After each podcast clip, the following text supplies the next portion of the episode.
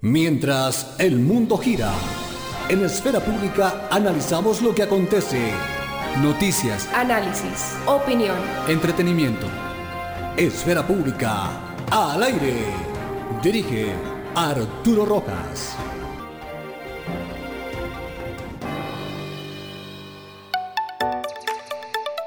Bienvenidos mis queridos seguidores de Esfera Pública. Seguimos en este recorrido por el mundo, evaluando con los ciudadanos el comportamiento de los gobiernos frente al manejo que se le ha dado a la pandemia del COVID-19. Recuerden que nos pueden escuchar a través de iBox, Anchor y Spotify y seguir en nuestras redes sociales Twitter y Facebook arroba Esfera Pública CO. Ya pueden escuchar la primera parte de este gran especial y la segunda parte. La primera parte hablamos de todo el cono sur, de todo el cono eh, que comprende Argentina, Chile, Uruguay, Perú y el segundo capítulo que habla, en el que hablamos sobre Estados Unidos, México, Brasil y, y hacemos un análisis completo de la situación. ¿Cómo van ustedes? Bueno, esperando con ansias este tercer capítulo. ¿Cómo van? Eh, qué bueno podernos encontrar nuevamente en este espacio. Espero que ya hayan escuchado los dos capítulos anteriores y en este vamos a analizar a Europa. Miguel, yo le cuento que en el, en el primer podcast, no en el primer capítulo de esta serie, sino en el primer podcast, muchísima gente nos ha seguido, nos ha mandado algunos mensajes muy eh, motivantes para continuar este proceso. Eh, esperamos que sigan así, que nos revisen, nos busquen por, por las plataformas que usted ha comentado y nos digan qué, qué les gusta y también qué les parece que se puede mejorar, ¿cierto? Porque siempre se puede mejorar. Que nos Entonces, evalúen. Sí, que nos evalúen así como estamos evaluando a los mandatarios en, en esta serie. Entonces, bueno, pues adelante, Miguel. Bueno, yo le doy la, la palabra a nuestra editora internacional, a Viviana, para que nos cuente qué viene. Bueno, Europa ha sido uno de los epicentros del COVID-19. En Italia y en España las cifras de muertos eh, han sido alarmantes. Tuvimos la oportunidad de hablar allí con Rosario y con Ana María. Ellas son ciudadanas de España. Vamos a escuchar primero a Rosario. Hola, mi nombre es Rosario y yo creo que lo ha hecho bien dentro de las posibilidades que tenía. Eh, lo ha hecho bien en qué sentido? Que ha antepuesto la salud a la economía. Y después, por otro lado, eh, las ayudas sociales también han, sido muy buenas, porque, por ejemplo, la empresa donde yo trabajo se ha cogido un ERTE y nosotros hemos podido cobrar el, ERTE, que es como el desempleo, pero sin consumir el- la, la cotización de tu, de tu trabajo. Y después también, por ejemplo, las hipotecas, nos ha, mm, nos ha dado también la opción de pedir una moratoria de hipoteca, que es un aplazamiento de la hipoteca. Y, por ejemplo, a mí en mi caso me la han concedido durante tres meses. Entonces tengo que, tres meses que no tengo que pagar hipoteca. Y básicamente, pues esas son las medidas que yo veo que están bien. Muy bien, muy bien. Eh, y Ana María eh, también vive en España. Es extranjera, pero vive en España y también es bueno porque los extranjeros a veces no la pasan muy bien cuando están en un país diferente. Mi nombre es Ana María, soy extranjera, vivo en la ciudad de Madrid, una de las ciudades más afectadas por el coronavirus. Eh, bueno, pues como me afectó a mí, eh, me afectó demasiado porque yo trabajaba como operaria de un salón de juegos. Eh, tuve la mala suerte de que se me acabó el contrato el 20 de marzo, un mes después de que de, mm, el gobierno declarara el estado de alarma, entonces no pude, no pude adquirir la prestación, obviamente, no me pudieron renovar el contrato, así quisieran, porque pues obviamente el gobierno no, no iba a, a ver, a- no iba a aprobar es, el, la renovación de contrato, porque pues la gente toda tenía que estar en la casa. Intenté Intenté adquirir otras prestaciones que daban por desempleo debido a- al COVID-19, pero me fue negada, entonces por un requisito que se supone que uno tiene que tener 180 días em, cotizados y yo tenía tan solo 177 por tres días, me negaron la, la prestación, entonces eso sí fue algo como frustrante porque obviamente los gastos nunca paran. Entonces, bueno, eso en cuanto a las medidas que tomó el gobierno, pues me parece me parecen buenas porque bueno, la cuarentena es un poco dura para todos, pero es lo, o sea, es lo único que lo único que de verdad como que para los contagios, entonces sí funciona, está comprobado, entonces sí me parece bien, ahorita es pues ya esperando cómo se va cómo se va dando la desescalada. Esperemos que todo salga bien para ya cada uno pues intentar retomar sus vidas. Obviamente que va a ser difícil porque todo de la noche a la mañana pues no se va a poder, pero mm, con mucha fe de que esto se arregle y ya todos podamos seguir como con el curso de nuestra vida. Arturo y Viviana, Europa con el, con el transcurso de los siglos ha tenido que padecer algunas epidemias pues parecidas eh, a, esta del COVID. Tenemos también la evaluación de, un italiano que vive en España, es decir, que por su nacionalidad y por el lugar de residencia es una persona que tiene pues muchos elementos para hacer una lectura amplia de, de, cómo se ha llevado a cabo la gestión de Pedro Sánchez en España. Escuchémoslo. Hola, buenos días. Me llamo Andrea Cantarelli, soy italiano y vivo en Sevilla, España. Yo considero que el gobierno español debería haber actuado antes, eh, con un poco más de rapidez a la hora de ponernos en aislamiento. Creo que se podrían haber eh, evitado muchos contagios y muchos fallecidos.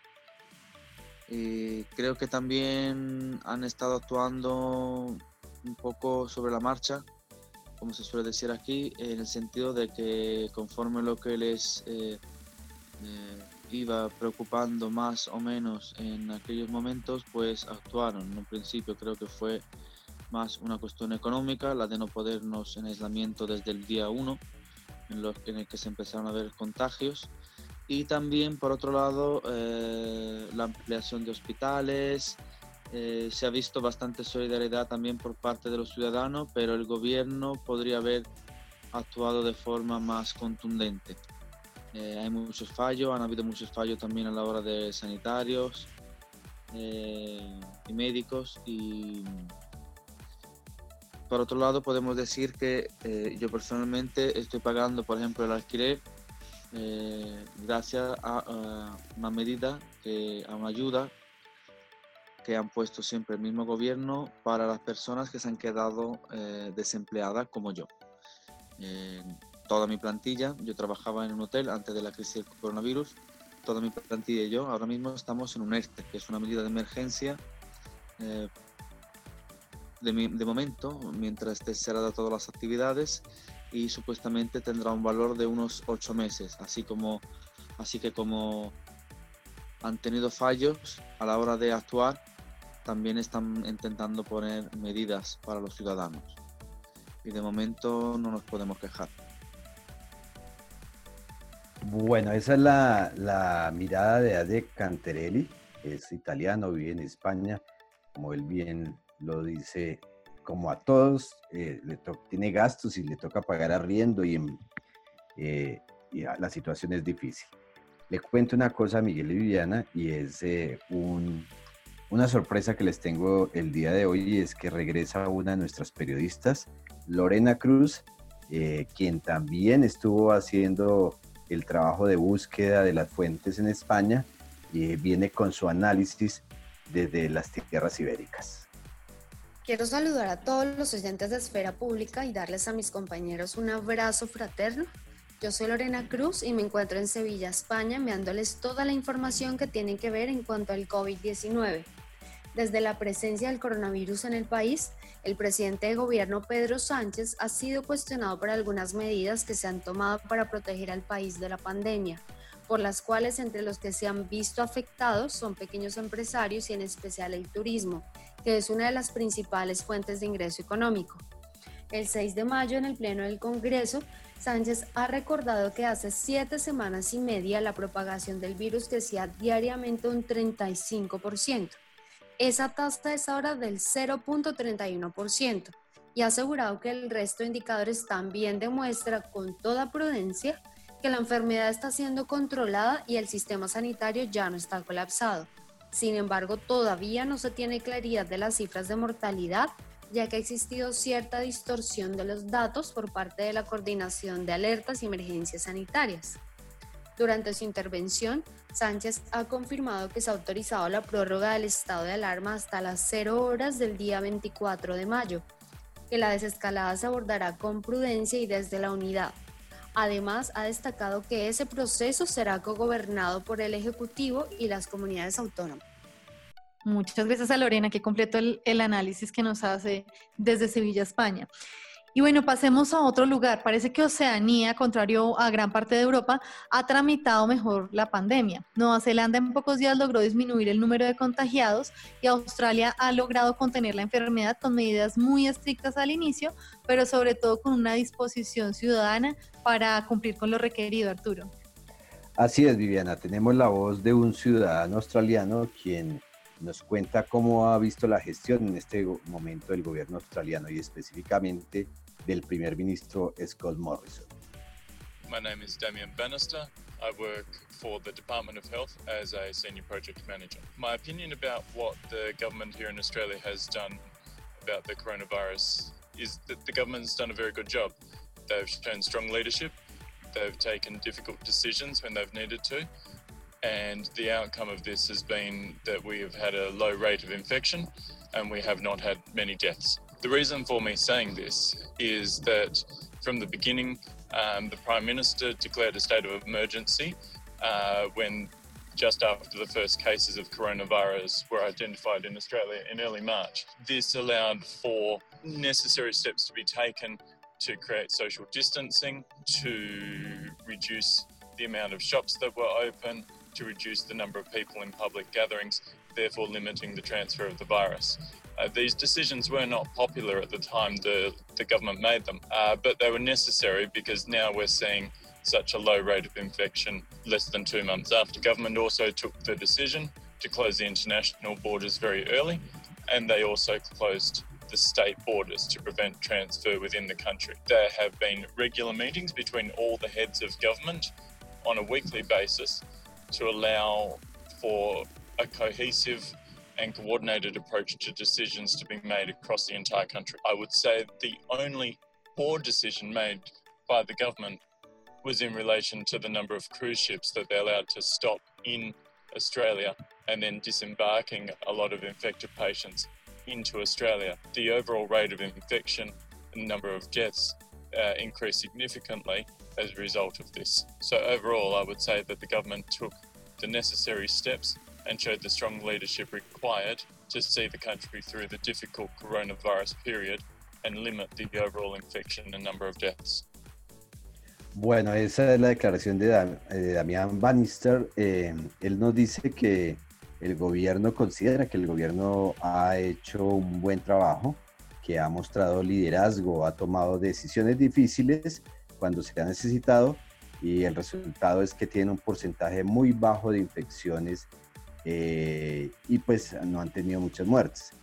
La razón eh, eh, por la que afirma esto es que el primer ministro declaró estado de emergencia justamente después de ver los primeros casos de COVID-19 en Australia. Y en marzo eh, les dio la oportunidad de tomar acciones para crear distancia social, reduciendo la cantidad de negocios, las, las tiendas abiertas, se redujo la cantidad de personas que se podían reunir en público para así pues detener la transmisión del virus. También nos dice Damián que estas decisiones no fueron muy aplaudidas, no eran muy populares en el momento en que se tomaron, eh, pero que ahora pueden ver eh, cómo se ha reducido la cantidad de infectados durante los últimos eh, dos meses. El gobierno también tomó la decisión de cerrar los aeropuertos internacionales inmediatamente y cerró los límites estatales para evitar la transmisión dentro del mismo país. Eh, se han hecho algunas reuniones gubernamentales cada semana para coordinar importantes decisiones entre los estados. Dice que la única queja que tiene Damián es la mala decisión de admitir el acceso de barcos cruceros para detenerse en Australia, para desembarcar personas infectadas dentro del el país y gracias a esto se dio un número de infectados y de muertos eh, más alto, se disparó ese, ese número. Fue una mala decisión, comenta. En general, eh, concluye Damián Bannister que eh, diría que el gobierno tomó los pasos necesarios y mostró una mano fuerte cuando lo necesitaban para ayudarle al país a pasar este momento difícil y a limitar el número de contagiados y de muertos. Ok, Arturo, muchas gracias. No, perfecta, perfecta, perfecta. Eso toca tomar apuntes también, Viviana. bueno, muy bien. Australia es uno de los países, digamos que muchos, que muchos colombianos escogen para ir a estudiar y para ir a trabajar. Hay, hay, miles de colombianos, de compatriotas que se encuentran en este país. Tenemos precisamente la voz de una colombiana que vive hace bastantes años en Australia. Ella es Nancy García. Escuchemos. Mi nombre es Nancy Elvira García Cárdenas, vivo en Western Australia y trabajo para el Departamento de Minas, Industrias y Regulaciones como analista de datos. En Australia se han tomado decisiones drásticas y rápidas, inclusive antes de que el virus fuera categorizado como pandemia. Eh, el aislamiento y la distancia física entre individuos fue la primera orden que nos dio el primer ministro, declarando el país que estábamos en, estado de emergencia con alto riesgo de pandemia. Aunque parezca que esto sea demasiado fuerte y actualmente seguimos en cuarentena después de tres meses, este ha sido el séptimo día consecutivo en, en el que algunos de los estados, la mayoría de ellos, ha tenido cero nuevos contagios ah, del virus. Esta mañana, 8 de mayo, nos anunciaron que los estados continuarían cerrados por varios meses y los aeropuertos internacionales también.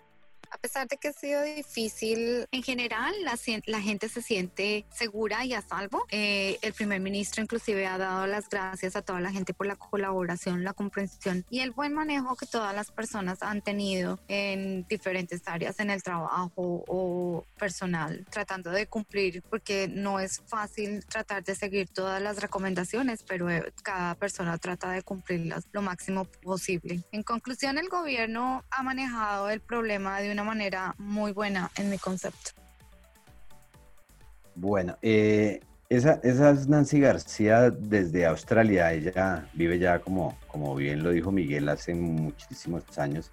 Digamos, ahí pareciera que hay unas coincidencias con Damián Bannister, que fue la otra cuenta que conseguimos, en el sentido en que, digamos, consideran que su gobierno ha hecho buen trabajo. Y damos un saltico, nos devolvemos más bien eh, hacia Europa, Viviana, porque allí tenemos a, Esperanza Ortiz, ¿cierto? ¿Estamos bien, Viviana?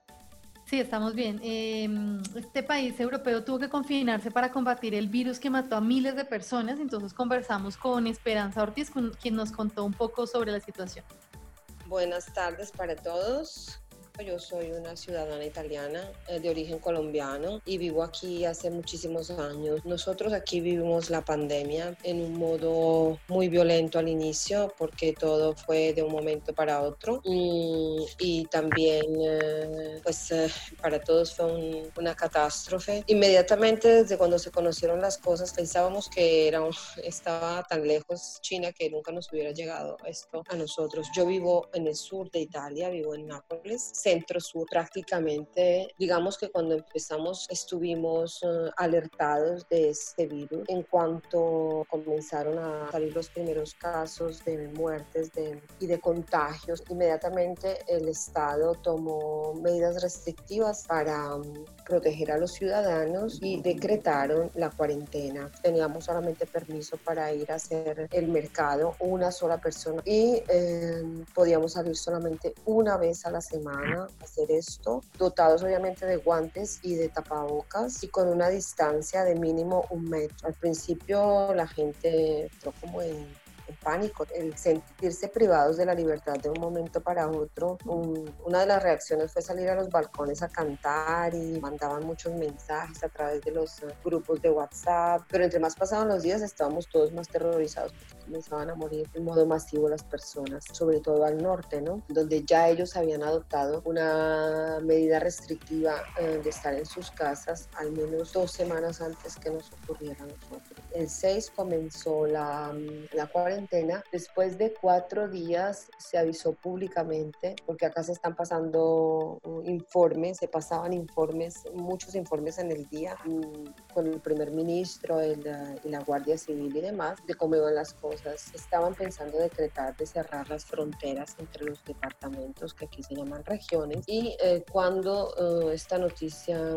digamos que salió antes de ser aprobada, se precipitaron muchos ciudadanos del sur que viven al norte, eh, se precipitaron todos los que tenían familia en el centro y al sur eh, para reunirse con sus familias eh, llenos de miedo de no poderlas volver a ver o quién sabe cuánto tiempo podría pasar, ¿no? Viendo obviamente lo que va a suceder en China. Y cuando sucedió este fenómeno de, de movilidad de una región a otra, así fue que se comenzó a infectar todo. Y pues empezaron también a crecer los casos en Nápoles, nunca en, la, en modo masivo como en el norte de Italia, pero sí aquí actualmente tenemos 4.500 infectados. Estamos en la fase 2 de la pandemia. No sé, se está esperando de volver a estudiar la situación dentro de dos semanas para ver si los contagios volvieron a salir y si la curva, la curva ha salido, vuelven otra vez a tomar medidas restrictivas como en la fase 1. Un gran desarrollo para todos. Hasta luego.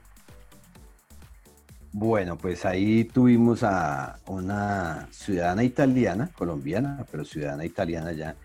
Eh, Miguel, podríamos haber eh, ampliado seguramente el espectro, pero nos tocaría hacer muchísimos otros, muchísimos más capítulos. Nos faltó Asia, nos faltó África, eh, pero importante lo de Italia y lo de España, porque esos fueron los lugares donde más fuerte estuvo el contagio después de China, efectivamente, sino que Viviana no sabía de China, entonces no pudimos contactar a nadie.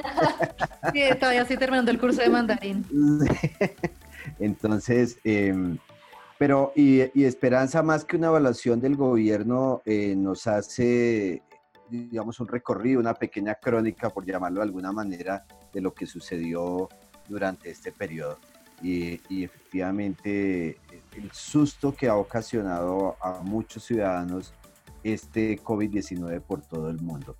¿Qué balance en general hacemos de este tercer capítulo, Miguel? Bueno, yo, yo quiero hacer un balance de este capítulo y, de, y del programa completo con los tres capítulos en algo que he encontrado común eh, en las opiniones de, de, nuestros colaboradores y es que primero hubo una etapa de negación, una etapa de negación tanto de ciudadanos como de gobiernos y es que decían no va a llegar aquí, eso es una cosa de China, ese es el virus de China, el virus chino, decía Donald Trump.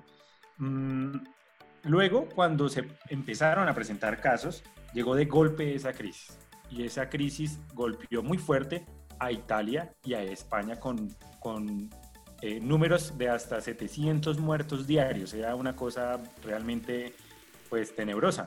Generó miedo en la, en la comunidad, generó pues que también ese miedo se convirtiera para los gobiernos eh, de cierta manera en, en una cohesión social para apoyar y darle favorabilidad a los líderes de cada país.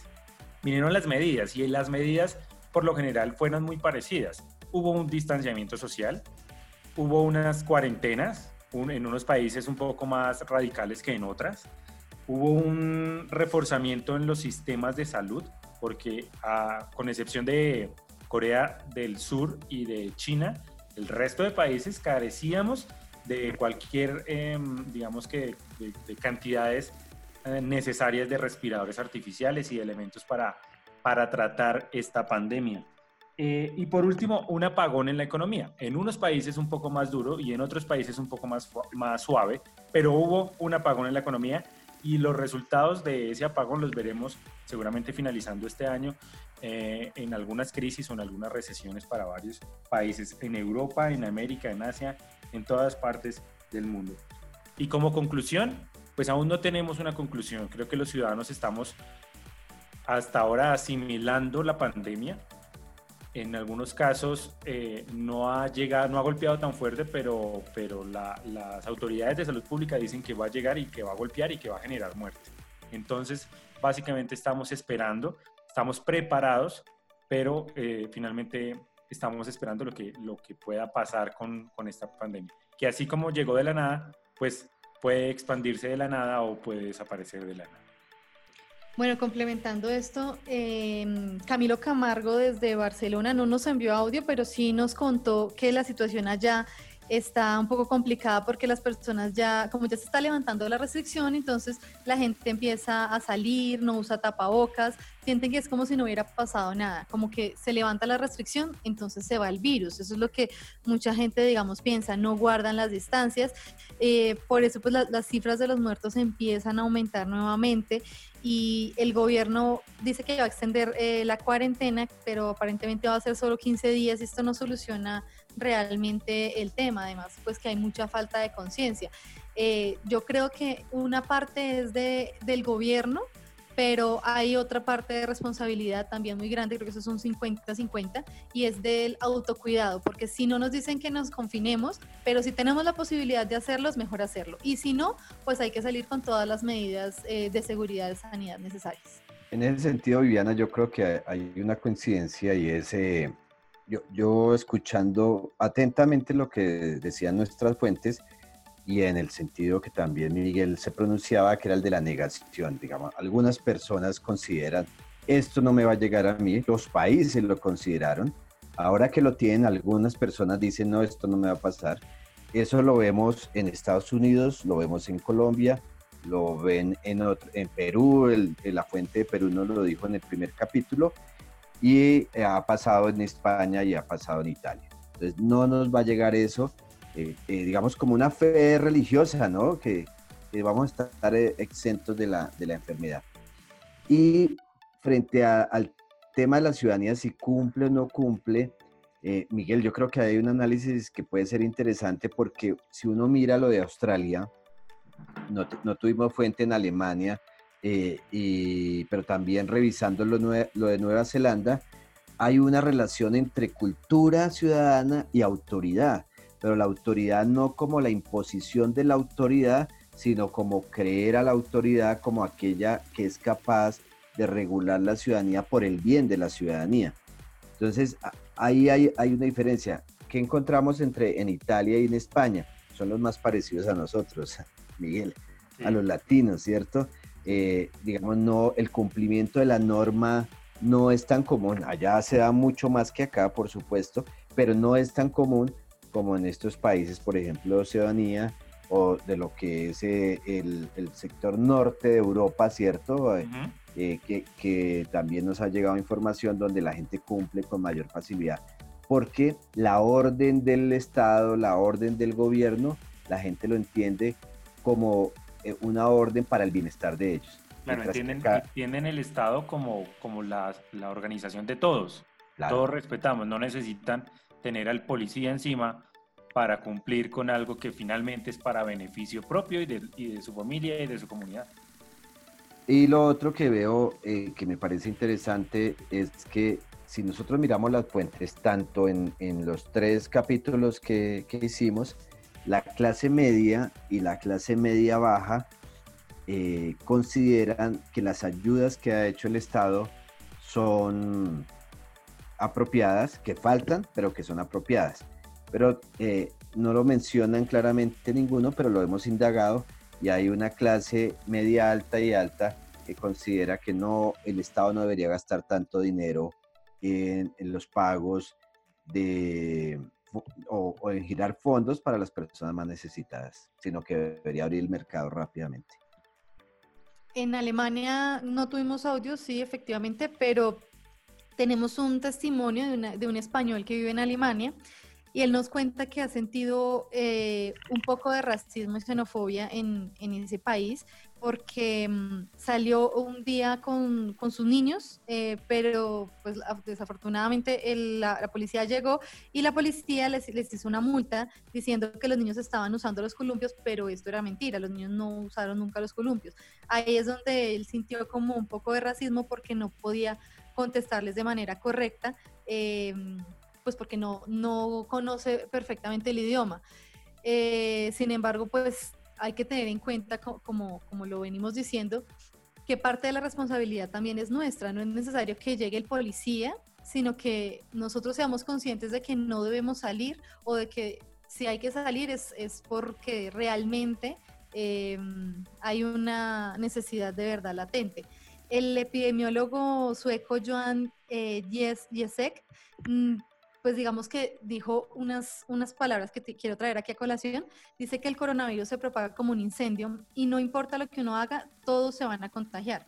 En Suecia, digamos que las medidas han sido un poco más flexibles, ha sido una cuarentena suave, como lo llaman ellos, mm, y pues realmente les está funcionando con, en comparación con otros países, eh, pero pues igualmente el, mismo epidemiólogo dice que las cifras y realmente el, análisis se va a poder hacer de aquí a un año porque los picos epidemiológicos aún no han llegado a muchos países que, por ejemplo, en, los países donde se está haciendo confinamiento eh, fuerte, restrictivo, pues que cuando ya se empiezan a flexibilizar estos, eh, estas cuarentenas, entonces es cuando los picos de contagio van a empezar a llegar. Por eso es que todavía no podemos hacer tampoco un análisis eh, real, digamos, de si funciona la cuarentena suave, la cuarentena fuerte y cómo lo están, digamos, manejando realmente los países. Miguel, eh, para ir cerrando, lo, reto a Miguel y a Viviana a que hagamos una... Eh, utilicemos un juego y es una expresión o dos palabras para decir algo que, en el que coinciden la mayoría de los países y algo en, el, en lo que se diferencia. Entonces, eh, no, me voy a adelantar yo, o, o, de una, las digo yo, ustedes dirán. Sí, sí, porque nos coge ese frío. Listo, listo. Yo diría que algo en lo que coinciden la mayoría de los países, excepto Oceanía, es en las divisiones políticas. Hay divisiones políticas muy fuertes que hacen que no se puedan ejecutar decisiones que toman los gobernantes, ya sean locales o sean nacionales. Diría eso. Y lo segundo que diría es algo que ya mencioné, pero que pues vale la pena decirlo de nuevo, es hay una clase social que eh, le ha llegado las ayudas, ¿cierto? Pero aún faltan muchísimas personas que lleguen, le lleguen ayudas para poder resistir la pandemia. Bueno, las, mis dos palabras serían, primero, indisciplina en la ciudadanía y segundo, unos gobiernos mal preparados para atender una crisis. En América Latina y, en América en general, Donald Trump de, Estados Unidos hacia abajo. Miguel fue más juicioso que yo. Yo dije dos palabras y me demoré más. bueno, yo, también voy a ser de juiciada. En, en, cuanto a la coincidencia, voy a decir dos palabras y es el tema de la falsa dicotomía, porque digamos que todos los países están debatiendo entre la economía o la salud eh, no sabemos si es falsa dicotomía o si es realmente es, es, eh, es cierto que hay que debatirse entre esos dos eh, ámbitos. Y algo, la palabra que, con la que, digamos, están divididos las opiniones es con la, yo diría, adherencia. Y es que la sociedad, digamos, unas, unas sociedades o unas comunidades adoptan más fácil que otras eh, las medidas, sea por las circunstancias que sea, como ya lo hemos mencionado. Muy bien, yo creo que queda algo, Miguel, o cerramos. No, ya hay que cerrar, ya hay que cerrar, ya, ya eso. Le toca Viviana. Que cierre. Bueno, bueno, entonces, eh, pues muchas gracias por habernos escuchado en este capítulo. Les recordamos, tenemos dos capítulos anteriores a este. En el primer capítulo hablamos sobre América del Sur, en el segundo capítulo tomamos parte de América Central, eh, América del Norte y nos devolvimos un poquito a Brasil para hacer como un comparativo eh, con Estados Unidos. Y en este capítulo, pues que es el de Europa. Los invitamos a escucharnos por iVoox, por Spotify, por Anchor, a compartirlo con todos sus contactos para que eh, seamos cada vez la comunidad de esfera pública mucho más grande y esperamos todos sus comentarios en las redes sociales, en Facebook y Twitter nos encuentran como Esfera Pública CO. Nos encontramos en una próxima ocasión. Chao, chao. Chao. Mientras el mundo gira, en Esfera Pública analizamos lo que acontece. Noticias, análisis, opinión, entretenimiento. Esfera Pública al aire. Dirige Arturo Rojas.